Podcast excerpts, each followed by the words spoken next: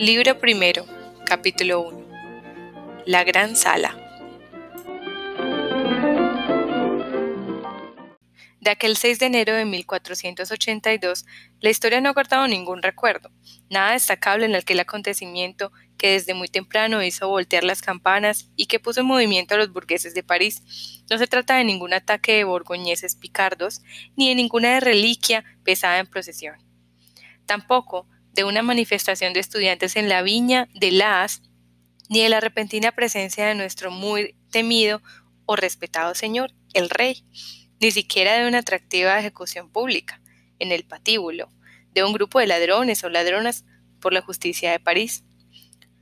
No lo motivaba tampoco la aparición, tan familiar en el París del siglo XV, de ninguna atractiva exótica embajada, pues hacía apenas dos días que la última de estas cabalgatas, precisamente la de la embajada, embajada flamenca, había tenido lugar para concertar el matrimonio entre Delfín y Margarita de Flandes, con gran enojo, por cierto, de Monseñor de Cardenal de Bordón, que, para complacer al rey, hubo de fingir agrado ante todo el rústico gentío de burgomaestres flamencos y hubo de obsequiarles en su palacio de Borbón con una atractiva representación y una entretenida farsa, mientras una fuerte lluvia inundaba y deterioraba las magníficas tapicerías colocadas a la entrada para la recepción de la embajada. Lo que aquel 6 de enero animaba de tal forma al pueblo de París, como dice el cronista Jean de Troyes, era la coincidencia de la doble celebración, ya de tiempos inmemorables, del Día de Reyes y la fiesta de los locos. Ese día había de encenderse una gran hoguera en la plaza de Greves, plantar el mayo en el cementerio de la capilla de Branc y representar un misterio en el Palacio de Justicia. La víspera, al son de las trompetas y tambores, criados del pregoste de París, ataviados de hermosas sobrevestas de camelote, y con grandes cruces blancas bordadas en el pecho. Habían ya hecho el pregón con las plazas y calles de la villa y una gran muchedumbre de burgueses y de burguesas acudida de todas partes. Desde horas bien tempranas, hacia alguno de estos tres lugares mencionados, escogiendo, según sus gustos, la fogata, el mayo o la representación del misterio. Conviene precisar, como elogio tradicional del buen juicio de los curiosos de París, que la mayoría de la gente tomaba partido por la hoguera, lo que era muy propio dada la época del año o por el misterio de por ser representado en la gran sala del palacio, cubierta y bien cerrada, se encontraba el abrigo y que la mayor parte dejaba de lado al pobre Mayo, mal florido, temblando de frío y solito bajo el cielo de enero, en el cementerio de la capilla de Brac. La afluencia de gente se concentraba sobre todo en las avenidas del Palacio de Justicia, pues se sabía que los embajadores flamencos, llegados dos días antes, iban a asistir a la representación del misterio y a la elección del Papa de los Locos, que se iba a realizar precisamente en aquella misma sala. No era nada fácil aquel día poder entrar en la gran sala, famosa ya por ser considerada la sala cubierta más grande del mundo.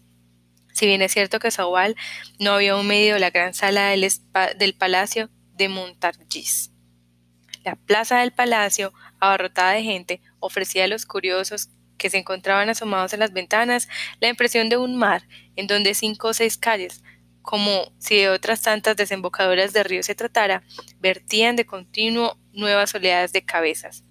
Las oleadas de tal gentío, acrecentadas a cada instante, chocaban contra las esquinas de las casas, que surgían como si de promontorio se tratara, en la conjugación irregular de la plaza.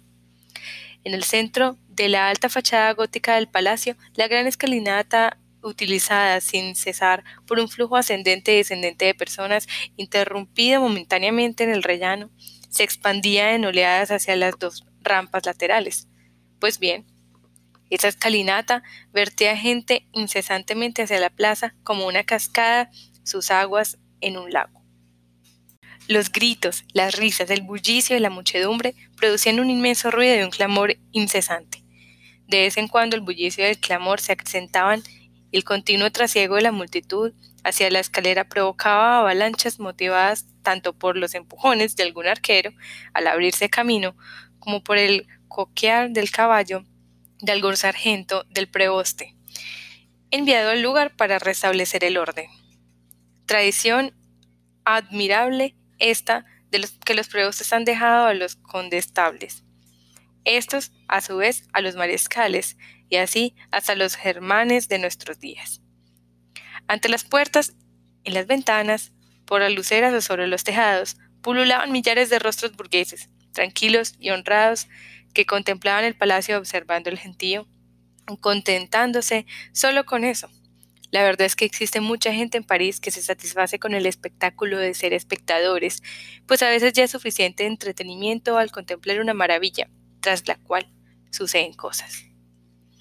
Si nos fuera permitido a nosotros, hombres de 1830, mezclarnos con el pensamiento de estos parisinos del siglo XV y penetrar con ellos zarandeados y empujados en aquella enorme sala del palacio, tan estrecha que el 6 de enero de 1482 no habría dejado de ser interesante y encantador el espectáculo de vernos rodeados de cosas que por ser antiguas las hubiéramos considerado como nuevas. Si el lector nos lo permite, vamos a intentar evocar con el pensamiento la impresión que habría experimentado al fraquear con nosotros el umbral de aquella enorme sala y verse rodeado por una turba vestida con jubón sobre vesta y cota. En primer lugar, zumbidos de orejas y deslumbramiento en los ojos. Por encima de nuestras cabezas una doble bóveda ojival artesorada con esculturas de madera pintada en azul y con flores de lis doradas, y bajo nuestros pies un pavimento de mármol, alternando losas blancas y negras. A nuestro lado un enorme pilar, y luego otros y otros más, hasta siete pilares en la extensión de aquella enorme sala sosteniendo en la mitad de su anchura los arranques de la doble bóveda, y en torno a los cuatro primeros pilares, tiendas de comerciantes deslumbrantes de vidrios y de oropeles. Y en torno a las tres últimas, bancos de madera de roble, gastados ya y pulidos por las calzas de los pleiteantes y las togas de los abogados rodeando la sala y a lo largo de sus muros entre puertas, entre los ventanales, entre los pilares, la fila interminable de las estatuas de todos los reyes de Francia, desde Faramundo, los reyes holgazanes con los brazos caídos y los ojos bajos, los reyes valerosos y batalladores con sus manos y sus cabezas orgullosamente dirigidas al cielo. Además, en las altas ventanas ojivales vitrales de mil colores y en los amplios accesos a la sala riquísimas puertas delicadamente talladas y en conjunto, bóvedas, pilares, muros, chambranas, artesonados, puertas, estatuas, todo recubierto de arriba abajo por una espléndida pintura azul y oro que, un poco descolorida en la época en la que vemos, había casi desaparecido bajo el polvo y las telarañas en el año de gracia de 1549 en que Dubrul la admiraba todavía. Imaginemos ahora esa inmensa sala oblonga, iluminada por la claridad tenue de un día de enero, invadida por un gentío abigarrado y bullicioso, deambulando a lo largo de los muros y girando en torno a sus siete pilares, y obtendremos así una idea un tanto confusa aún del conjunto del cuadro cuyos detalles más curiosos vamos a intentar resaltar. Es claro que si Ravaillac no hubiera asesinado a Enrique IV, no habría habido pruebas del proceso de Ravillac depositadas en la escribanía del Palacio de Justicia, ni tampoco cómplices interesados en su desaparición, ni incendiarios obligados, a falta de algo mejor, a pegar fuego a la escribanía para hacerla desaparecer ni a incendiar el Palacio de Justicia para hacer desaparecer a la escribanía, y en fin, en buena lógica tampoco se había producido el incendio de 1618, y el viejo palacio permanecería aún en pie, con su inmensa sala, y podría yo decir al lector, id a verla. Y así unos y otros evitaríamos. Yo hacerla y él leer una descripción quizás no muy buena. Todo esto viene a probar que los grandes acontecimientos tienen consecuencias incalculables. También es cierto que en primer, lugar, que, en primer lugar que Ravaillac no tenía cómplices y en segundo lugar que sus cómplices, de haberlos tenido, claro, no habrían estado implicados en el incendio de 1618. Existen otras dos explicaciones muy plausibles. La primera, la gran estrella en llamas de un pie de ancha y de un codo de alta, que, como todo el mundo sabe, cayó del cielo sobre el palacio de 7 de marzo, pasada la medianoche. En segundo lugar, está la cuarteta de Théophile. Certes, ce fut un triste jeu. Quand à Paris, justice, pour avoir mangé trop d'épices, je se mit tout le palais en fou. Se piensa lo que se piense de esta triple explicación política, física o poética, el incendio del Palacio de Justicia en 1618, lo cierto es que desgraciadamente este se produjo. Hoy, a causa de esta catástrofe, queda muy poco del palacio, gracias también a las sucesivas restauraciones que se han realizado y que han acabado con lo que el fuego había respetado. Queda muy poca cosa ya de la que fue la primera residencia de los reyes de Francia, muy poca cosa de este palacio, hermano mayor del Louvre, que de este palacio, el que los tiempos de Felipe Hermoso buscaban los restos de las magníficas construcciones realizadas por el rey Roberto y descritas por Ergaldo. Casi todo ha desaparecido. ¿Qué se ha hecho del salón de Cancillería en el que el rey San Luis consumó su matrimonio? Y el jardín donde él mismo administraba la justicia, revestido de una cota de camelote, con una sobrevesta de tiritaña, sin mangas, con una túnica de sándalo negro sobre los hombros, echado en un hermoso tapiz con Joinville al lado. ¿Dónde está la cámara del emperador Segismundo? Y la de Carlos IV, y la de Juan sin tierra. ¿Dónde, dónde aquella escalinata desde la que Carlos VI promulgó su edicto de gracia? Y la losa en el que Marcel degolló en presencia del delfín a Robert Clermont y el mariscal Champagne, y la portilla donde fueron rotas las bulas del antipapa Benedicto y por donde se marcharon los que las habían traído, castrados y encapirotados, con mofas y cantando la palinodia por todo París. Y la gran sala con sus dorados, sus azules, sus ojivas, sus estatuas y pilares, y su bóveda, inmensa, toda esculpida, y la cámara dorada, y el león de piedra que había en la entrada de la cabeza baja y la cola entre las piernas. Como los leones del trono de Salomón, en actitud sumisa como cuadra la fuerza cuando se encuentra ante la justicia. Y las hermosas puertas, y los bellísimos vitrales, y los herrajes cincelados que provocaban la envidia del biscornete y las delicadas obras de ebanistería de Duhansi. ¿Qué han hecho el tiempo y los hombres de tales maravillas? ¿Qué hemos recibido por todo eso, por toda esa historia gala, por todo este arte gótico? Por lo que al arte se refiere las pesadas cimbras rebajadas de Monsieur de Proust, este torpe arquitecto de pórtico de Gervais, y en cuanto a la historia, los recuerdos parlanchines del gran pilar en donde aún resuenan los camadreos de los patro. No es mucho, la verdad, pero volvamos a la auténtica gran sala del verdadero y viejo palacio. Las dos extremidades de ese gigantesco paralelogramo estaban ocupadas, una por la famosa mesa de mármol, tan larga, tan ancha, tan gruesa como jamás se vio, dicen los viejos pergaminos en un estilo que hubiera provocado el apetito de Gargatúa.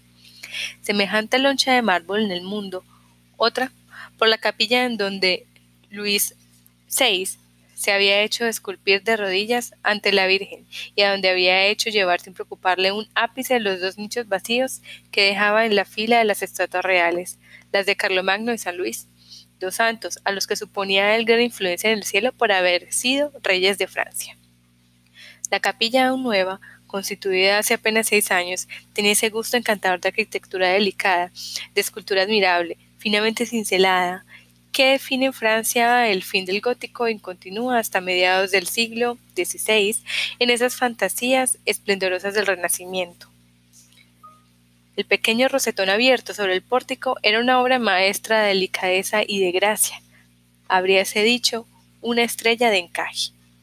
En el centro de la sala frente a la puerta se alzaba un estrado de brocado de oro, adosado al muro, en donde se había abierto un acceso privado mediante una ventana al pasillo de la Cámara Dorada para la delegación flamenca y los demás invitados de relieve a la representación del misterio. En esa mesa de mármol, según la tradición, debía representarse el misterio y a tal fin había sido ya preparada desde la mañana. La rica plancha de mármol, muy rayada ya por las pisadas, sostenía una especie de tablado bastante alto, cuya superficie superior, bien visible entre toda la sala, debía servir de escenario y cuyo interior, disimulado por unos tapices, serviría de vestuario a los diferentes personajes de la obra. Una escalera, colocada sin disimulo por fuera, comunicaría el escenario y el vestuario de sus peldaños, aseguraría la entrada y salida de los actores. No había personaje alguno, ni peripecia, ni golpe de teatro que no necesitara servirse de aquella escalera, inocente y adorable infancia del arte y de la tramoya. Cuatro agentes de bailío cuatro agentes del bailío del palacio, guardianes forzosos de todos los placeres del pueblo, tanto los días de fiesta como los días de ejecución, permanecían de pie en cada una de las cuatro esquinas de la mesa de mármol. La representación tenía que comenzar tras la última campanada de las doce del mediodía en el gran reloj del palacio. No era muy pronto y precisamente para la representación teatral, pero había sido preciso acomodarse al horario de los embajadores flamencos. Ocurría, sin embargo, que todo aquel gentío estaba allí desde muy temprano y no pocos de aquellos curiosos temblaban de frío desde el amanecer ante la gran escalinata del palacio. Los había incluso que afirmaban haber pasado la noche en la intemperie, tumbados ante el gran portón, para tener la seguridad de entrar los primeros. La muchedumbre creía por momentos, como el agua que rebasa el nivel, empezaba a trepar por los muros, golparse en torno a los pilares, amontonarse en las cornisas, en las balaustradas de los ventavales y en todos los salientes relieves de la fachada. Por todo ello las molestias, la impaciencia, el aburrimiento, la libertad de un día de cinismo y de locura, las discusiones que surgían por un brazo demasiado avanzado, un zapato demasiado apretado, el cansancio de la larga espera, daban ya bastantes de las bastante antes de la hora de llegada los embajadores, un ambiente enconado y agrio el bullicio de toda aquella gente encerrada, apiñada, empujada, pisoteada y sofocada.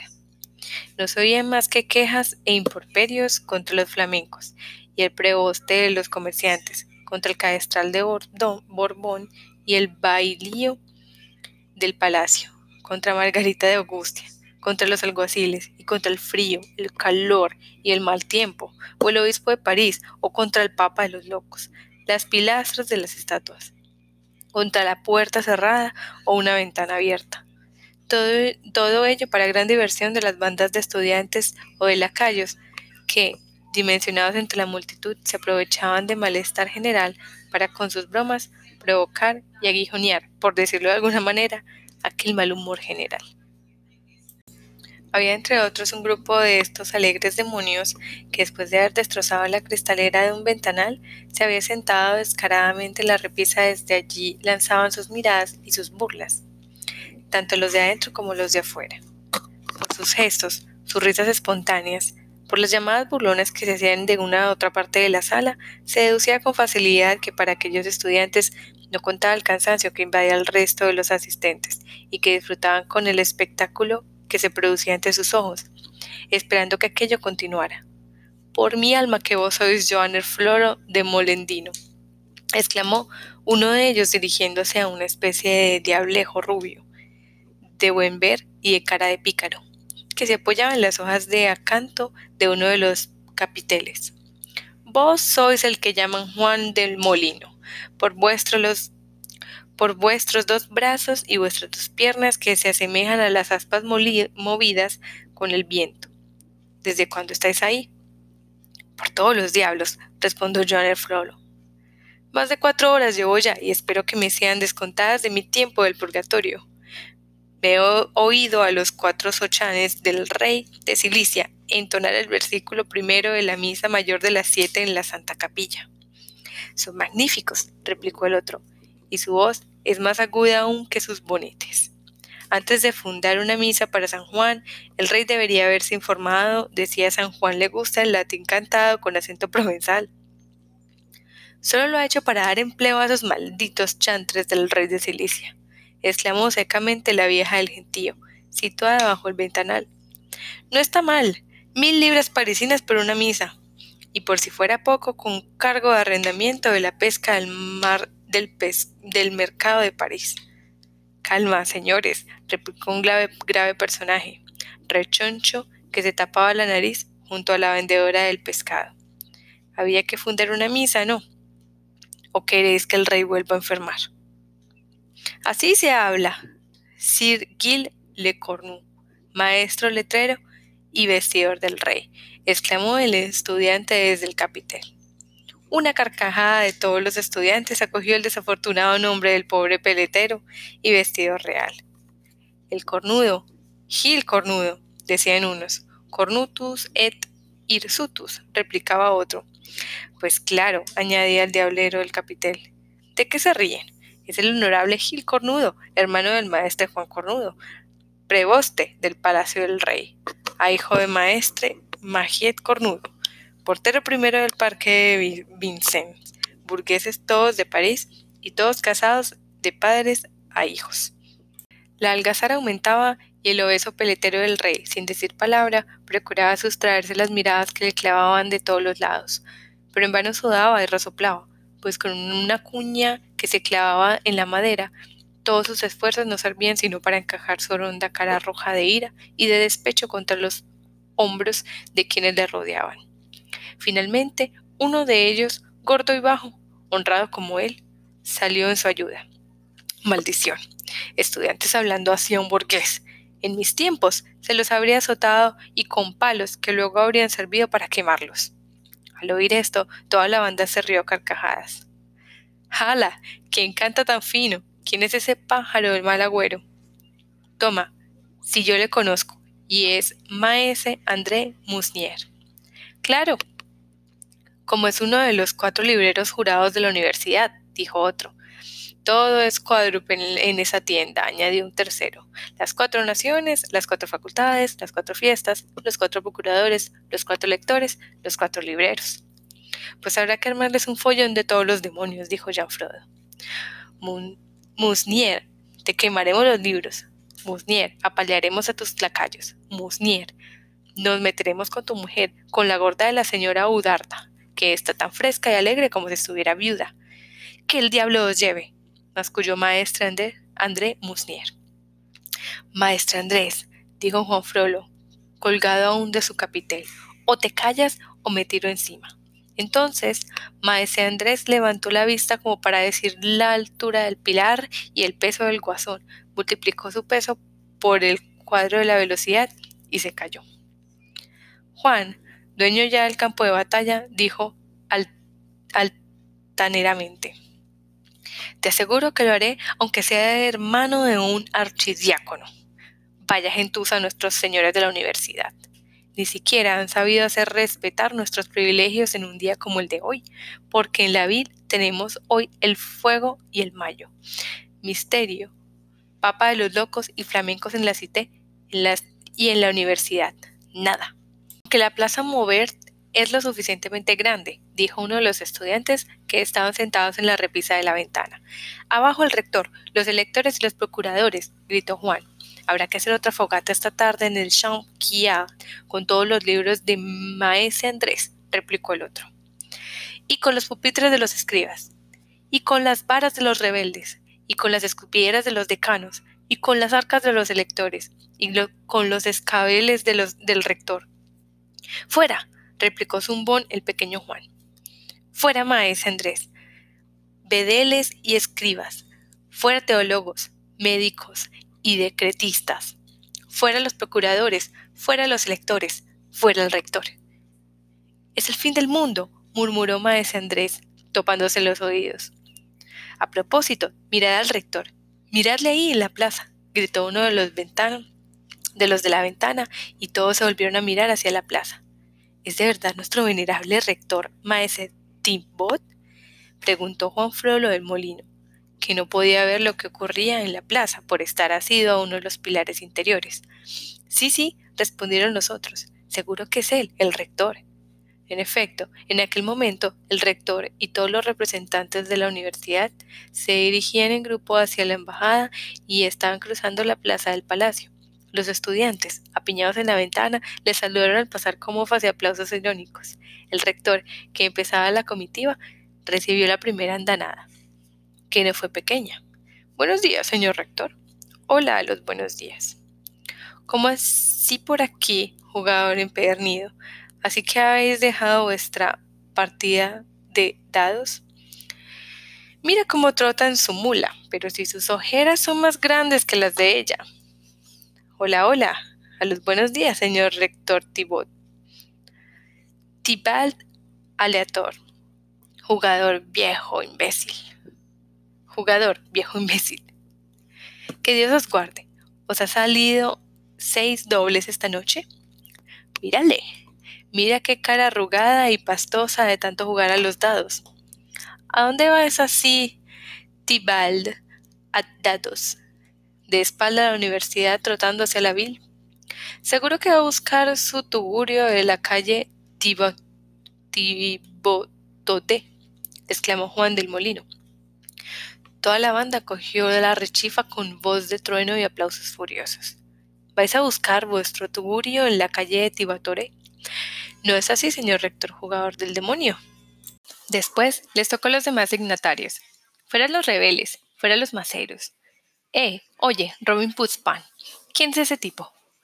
Pero si es Gilbert de Sully, Gilberto Soliaco, el canciller del colegio de Autun. Eh, tú que estás mejor situado que yo, toma mi zapato y tíraselo a la cara. Saturnalitas mitimut S. Nusets. Mueran los seis teólogos con sus sobrepellizas blancas. ¡Ja! ¿Pero son los teólogos? Creí que eran las seis ocas blancas de Santa Genoveva regaló a la vil por el feudo de Rugni. Fuera los médicos, fuera los diputados y cardenales. Ahí va mi birrete, canciller de Santa Genoveva. Me hiciste una faena. Os digo que es cierto. Mi puesto es la nación de Normandía se lo dio al pequeño Asanio Falsaespada, de la provincia de los Burgues, que era italiano. Es una injusticia, gritaron los demás estudiantes. Fuera el canciller de Santa Genoveva. ¡Eh! ¡Eh! Fijaos, es el maestro Joaquín de la de Ors. ¡Anda! Y Luis Davilla, Lamberco Octemán. Que el diablo se lleve al procurador de la nación alemana de los capellanes de la Santa Capilla con sus muecas grises, musetas grises, cum tunisis grisis, seu de pellibus grisis funatis. Mira los maestros en artes, bonitas capas negras, qué bonitas capas rojas. Mira, parecen la cola del rector, se diría que es un dus veneciano ataviado para sus bodas con el mar.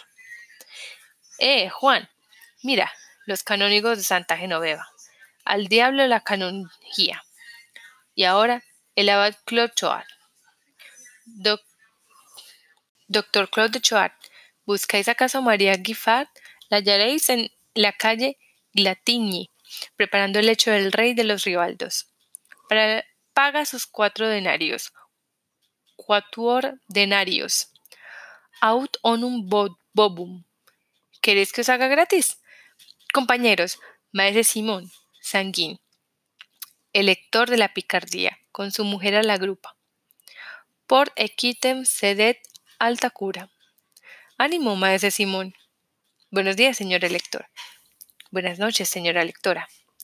Qué suerte tienen de verlo todo, suspiró Joanes Molendino, agarrado a la hojarasca de su capitel Mientras tanto, el librero jurado de la Universidad Maese Andrés Musnier hablaba al oído del peletero real Maese Gil Lecorno. Os digo que este es el fin del mundo.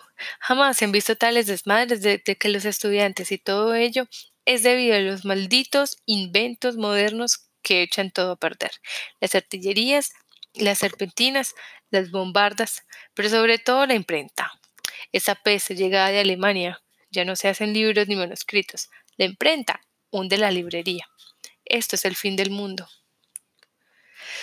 Yo ya lo había observado en el aumento de ventas del terciopelo, dijo el peletero. Justo entonces sonaron las doce. ¡Ah! ¡Ah! ¡Ah! corrió la multitud al unísono. Los estudiantes se callaron y se produjo luego un enorme revuelto, un movimiento continuo de pies y de cabezas, carraspeos constantes. Todo el mundo se acomodó, se situó, se colocó, se agrupó.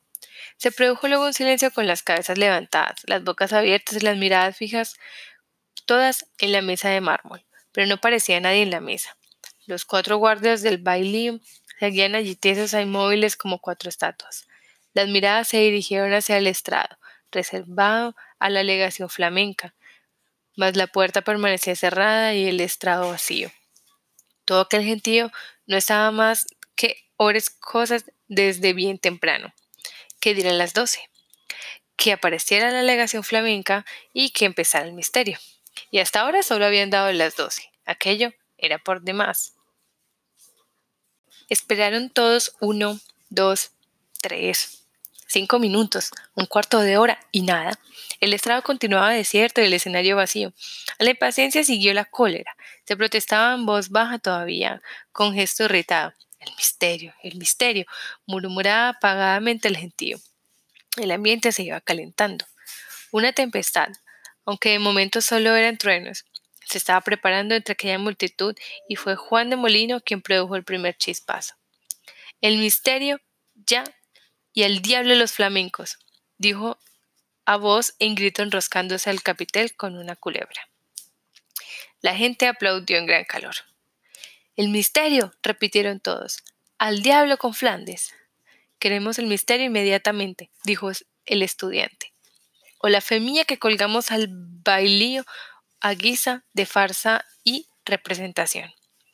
Así se habla, exclamó la muchedumbre. Y empecemos a colgar con los guardias. Una gran aclamación acogió estas palabras, al tiempo que los cuatro hombres diablos, pobres diablos, palidecieron y se miraban incrédulos. La gente se abalanzó sobre ellos y veían como la débil balaustrada de madera que les separaba se curvaba y cedía ante la presión del gentío. La situación era crítica. A ellos, a ellos, gritaban de todas partes. Justo en ese momento la tapicería del vestuario ya descrita, se levantó y dio paso a un personaje ante cuya vista cesó súbitamente todo y la cólera se trocó en curiosidad como por arte de magia. Silencio, silencio.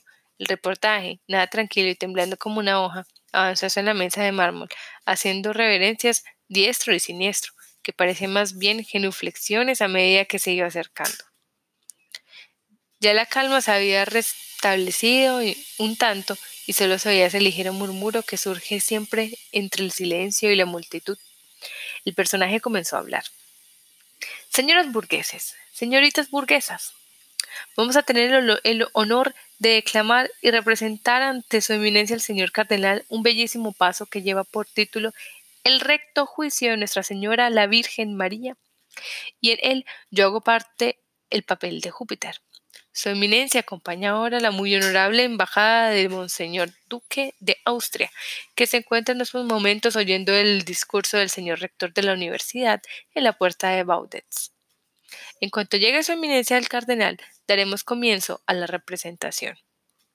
Nada menos que la intervención de Júpiter fue, pues, necesaria para salvar a los cuatro desdichados guardias del bailío de palacio. Si hubiéramos tenido la dicha de haber inventado esta historia verídica, o por consiguiente ser los responsables de ella ante Nuestra Señora la crítica, no podía habérsenos aplicado el precepto clásico nec tens intersi. Por otra parte, el traje de Júpiter era muy atractivo y contribuyó no poco a calmar el gentío, atrayendo hacia él su atención. Júpiter estaba vestido con una brigantina cubierta de terciopelo negro, adornada con clavos dorados ahí iba tocando con un bicoquete guarnecido de botones de plata dorada y, de no ser por el maquillaje y la espesa barba que le tapaban cada uno la mitad de la cara, por el rollo de cartón dorado cuajado de lentejuelas y cintas relucientes que empuñaban su mano y en el que cualquier pretexto había reconocido fácilmente el rayo, o si no hubiera sido por sus piernas, color carne, con cintas entrecruzadas al estilo griego, se le podría haber tomado. Tal era la seriedad de su atuendo por un arquero bretón de la guardia del señor Berry.